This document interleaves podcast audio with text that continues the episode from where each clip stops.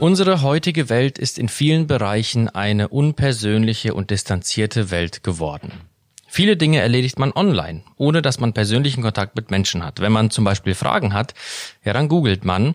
Man pflegt auch den Kontakt zu Bekannten und Freunden häufig online, indem man mit ihnen schreibt oder chattet, statt sich mit ihnen zu treffen, was durch die Corona-Krise noch weiter verstärkt wurde. Doch was, wenn man sich zum Beispiel in einer Krise befindet? Wenn man wirklich in Not gerät? Dann braucht man unter Umständen einen Seelsorger.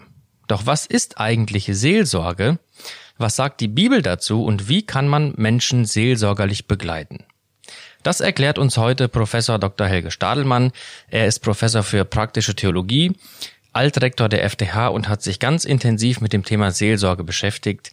Zudem bringt er jahrzehntelange Erfahrung als Pastor und somit auch als Seelsorger mit. Herzlich willkommen bei FTH Podcast, Herr Stadelmann. Vielen Dank. Herr Stadelmann, der Begriff Seelsorge ist vielen von uns, denke ich, bekannt. Aber was hat man sich jetzt ganz konkret darunter vorzustellen? Was ist Seelsorge? Seelsorge ähm, ist ein Begriff, der ist geschichtlich entstanden.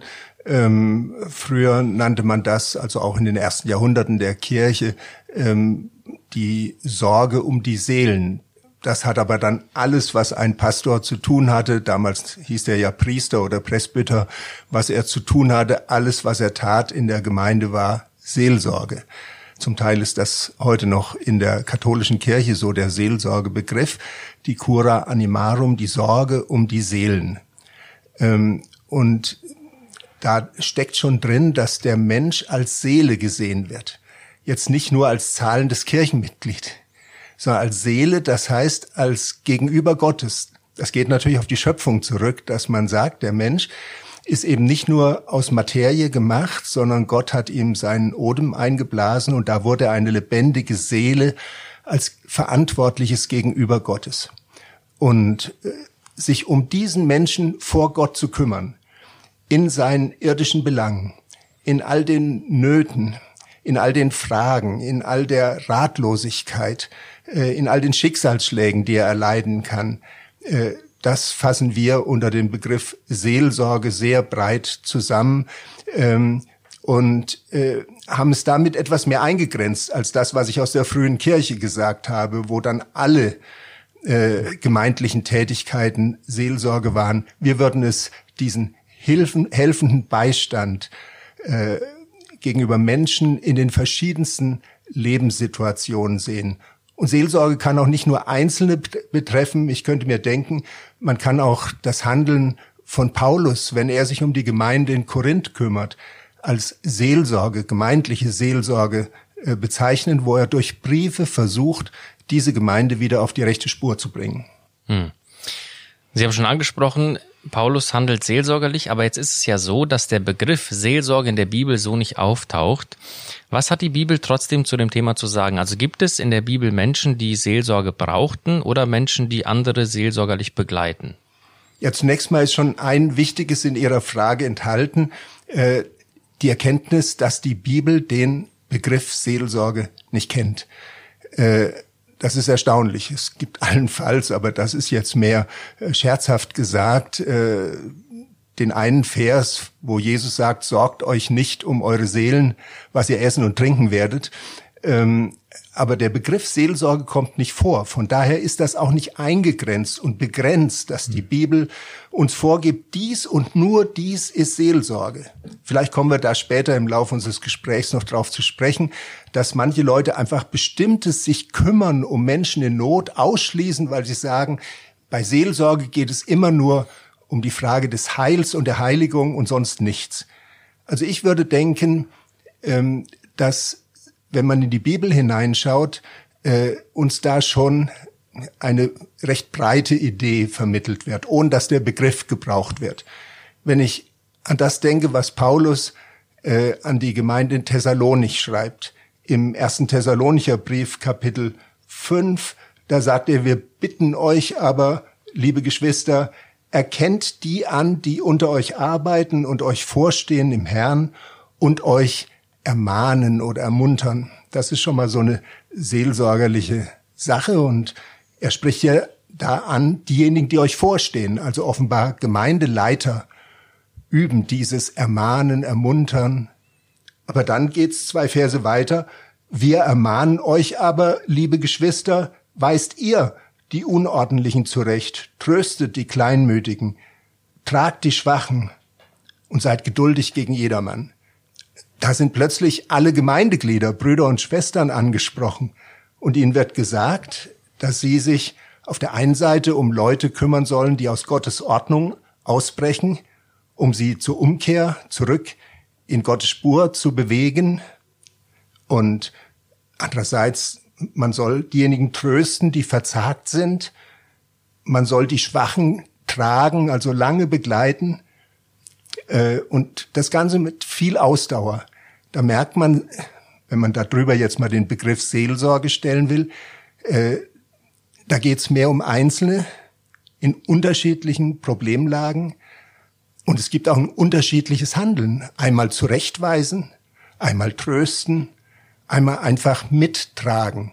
All das kann Seelsorge sein. Insofern haben wir da ein, nicht nur einen Begriff, sondern im Grunde auch so ein Stück Mandat, hm. damit Menschen in der Gemeinde, jeder Christ, sich um andere in Bedürfnislagen, in Not kümmert und dass auch eine Gemeindeleitung diese Aufgabe sieht und sich nicht damit begnügt, dass der Chor funktioniert, dass jeden Sonntag gepredigt wird und der Gottesdienst gut geordnet ist. Seelsorge ist wichtig. Würden Sie das äh, Amt der Seelsorge auf die Gemeindeleitung beschränken oder würden Sie auch sagen, dass das jeder, der eine gewisse Begabung Gottes bekommen hat, auch in der Gemeinde ausüben sollte. Ja, gerade von diesem Vers in 1. Äh, Thessalonicher 5, 14 her wird ja schon deutlich, zusätzlich zu dem, was den Vorstehern der Gemeinde gesagt ist, geht es hier allgemein um die lieben Brüder und Schwestern, die sich um andere kümmern sollen. Mhm. Und interessant ist ja auch die sogenannte Magna Carta der Diakonie in Matthäus äh, 25. Das ist auch gewissermaßen eine Magna Carta der Seelsorge, wenn Jesus sagt, wir sollen die Kranken besuchen. Wir sollen die Gefangenen besuchen und trösten. Wir sollen uns um Leute kümmern, die nicht genug zu essen haben, sich nicht zu kleiden äh, genügend haben. Und dann wird gesagt, das wird für seine Jünger einmal vor Gott zu Sprache kommen, wenn wir dort erscheinen. Damit ist schon klar, irgendwie steht jeder in der Verantwortung, offene Augen zu haben für die Not von anderen und sich einzusetzen. Das will Jesus. Und er hat es ja selber so getan. Jesus hat sich um die Samariterin gekümmert, Johannes 4, äh, sich diese Frau mit ihrem verpfuschten Leben äh, angenommen, auch wenn das damals schwierig war, äh, in der kulturellen Situation, wo ein Mann mit einer Frau nicht alleine gesprochen hätte. Er hat's getan. Er hat sich um eine Ehebrecherin gekümmert. Er äh, hat Menschen, die in Krankheiten lebten und eigentlich nur auf Distanz. Wir können das in der Corona-Zeit ja gut nachempfinden. Äh, die Leute, die damals Aussatz hatten, die waren also richtig draußen vor. Da hat jeder großen Abstand gehalten und Jesus geht hin, kümmert sich, rührt sie an äh, und hilft und heilt im Namen Gottes. Also da merkt man schon, Jesus hat es vorgemacht. Und schon im Alten Testament, wenn man an das Buch Hiob denkt, da wird uns ein ganzes Buch biblischer Weisheit präsentiert, das zeigt, Menschen können in ganz große Nöte kommen. Alles verlieren, Gesundheit, Familie, liebe Menschen, Besitz.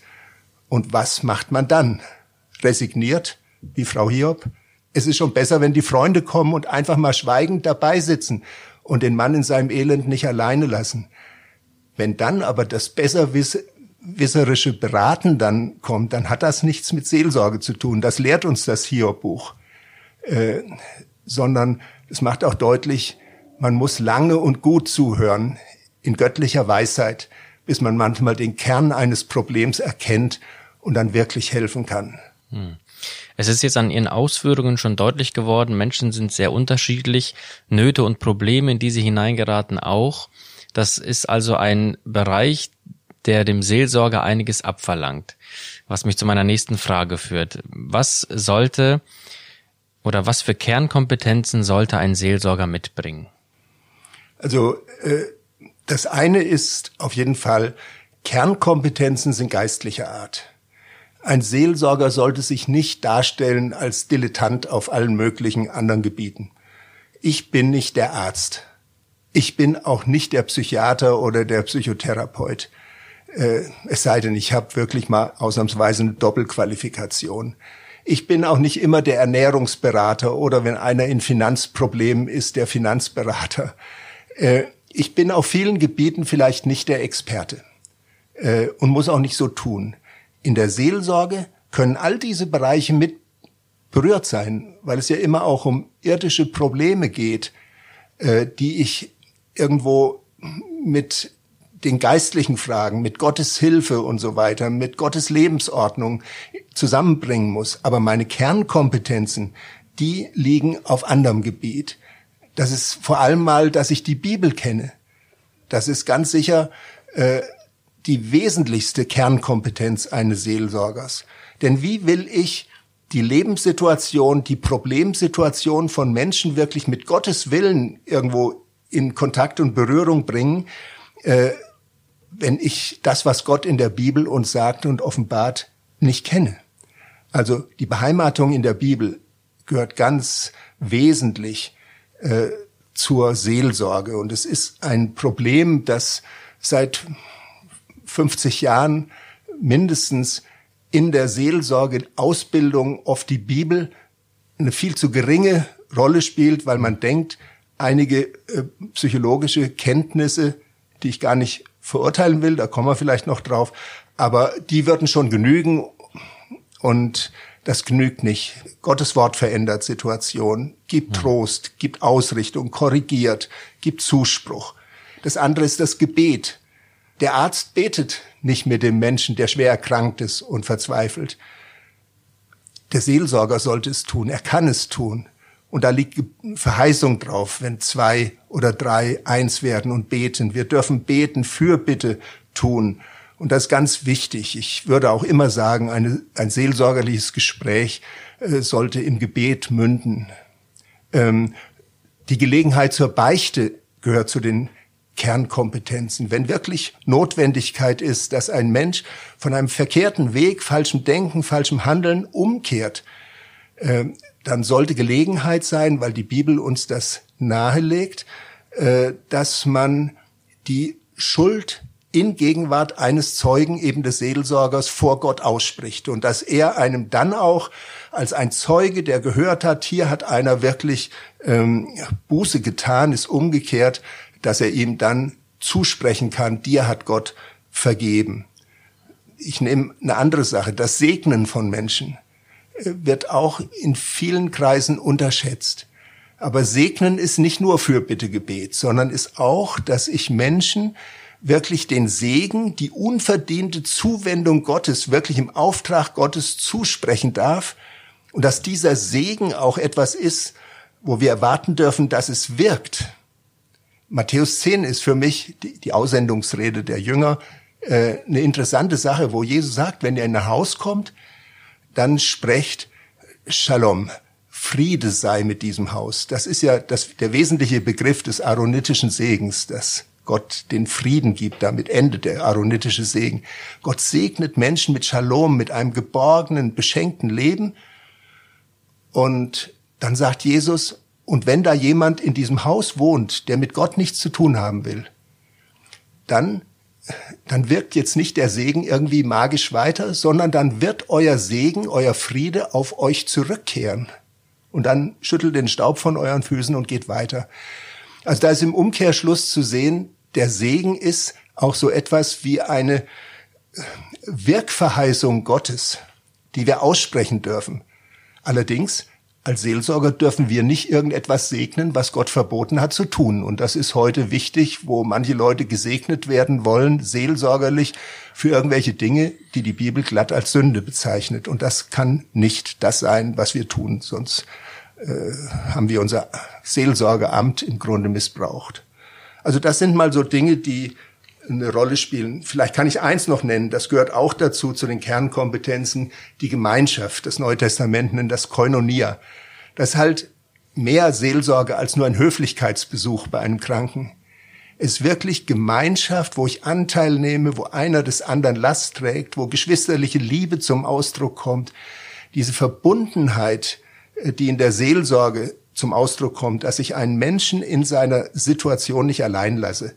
Das ist ganz wesentlich. Und all diese Dinge, die kriegen Sie so nicht in einer äh, psychotherapeutischen Praxis oder beim Arzt oder Lebensberater oder gar beim Alltagsphilosophen.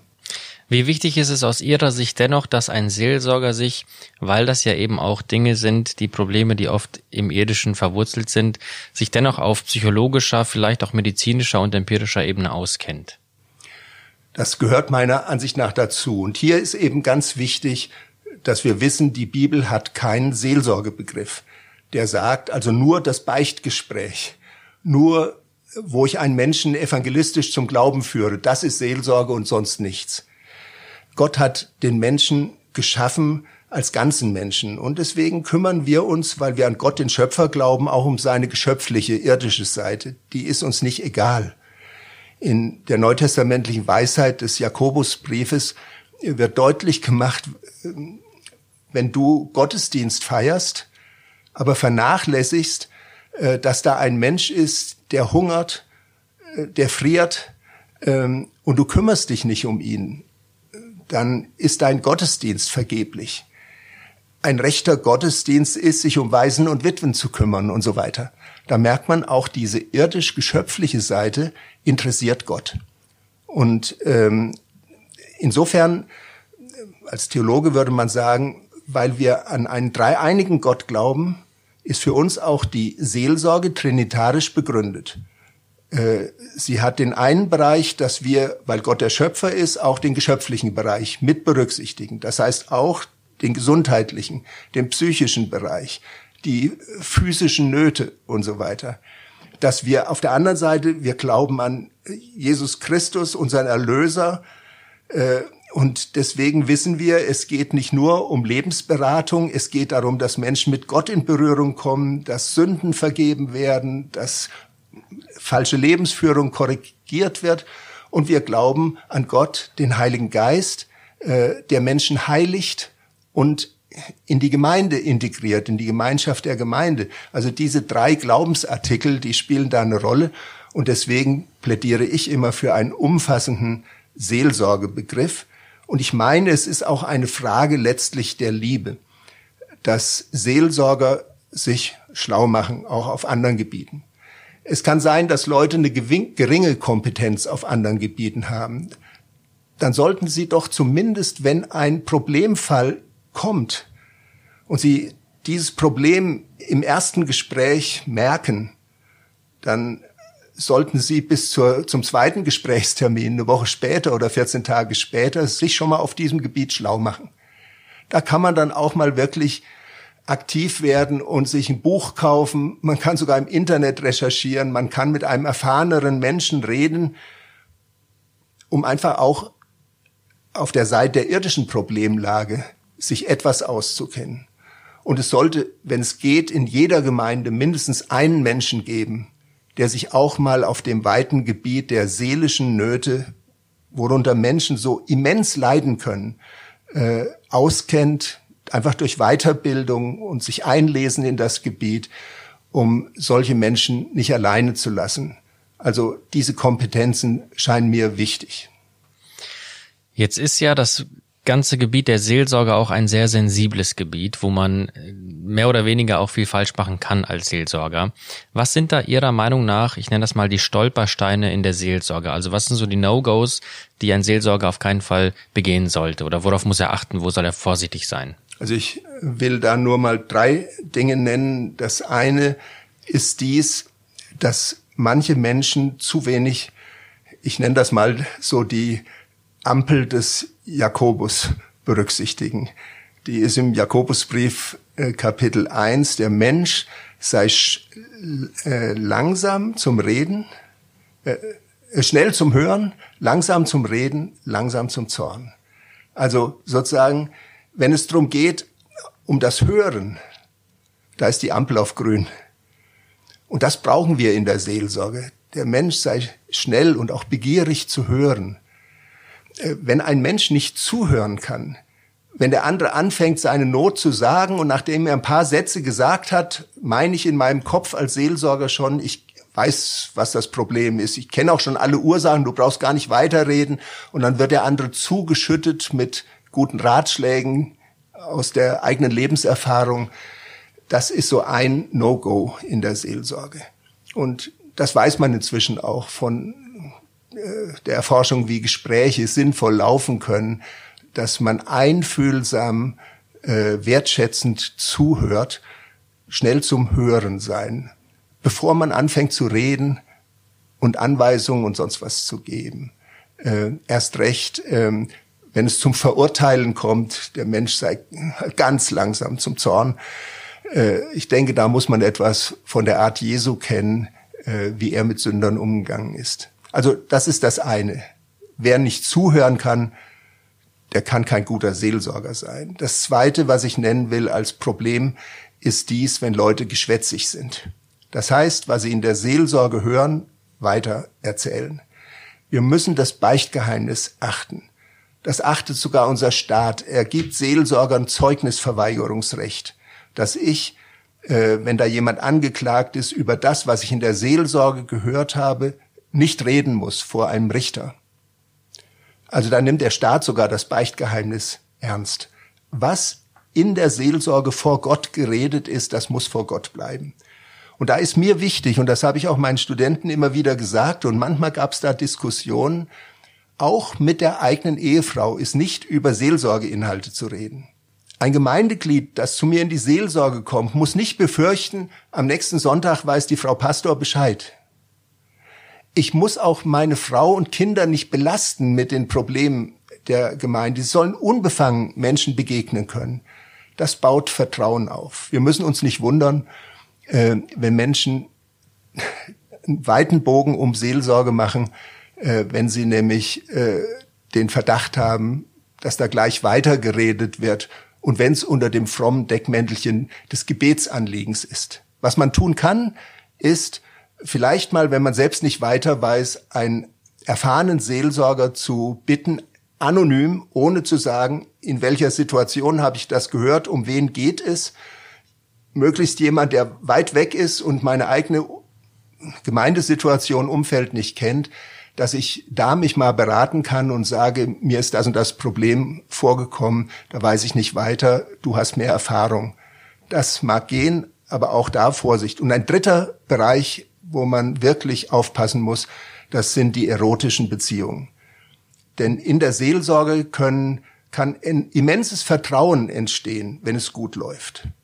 Also mir ist das gerade bei seelisch äh, belasteten Menschen erfahren, wenn man da wirklich auch im Sinne von Gesprächspsychotherapie wirklich ein einfühlsames, geduldiges Zuhören übt, manchmal über Monate hört, bevor man da schon immer ein Urteil hat, dann kann es passieren, dass ein Mensch sagt, noch nie in meinem Leben ist mir das so gegangen, dass mir jemand so zuhört, dass mich jemand so zu verstehen sucht. Und das kann dann einfach in Sympathie umschlagen. Und wenn man da dann nicht die Grenze wahrt, äh, wahrt auch einfach in der Seelsorge mal einen Tisch zwischen sich hat, ähm, wenn es um Mann und Frau geht, äh, vorsichtig ist mit jeder Berührung ähm, äh, und dann kann das leicht mal entgleisen. Und auch da ist vielleicht ein Blick auf das Säkulare wichtig.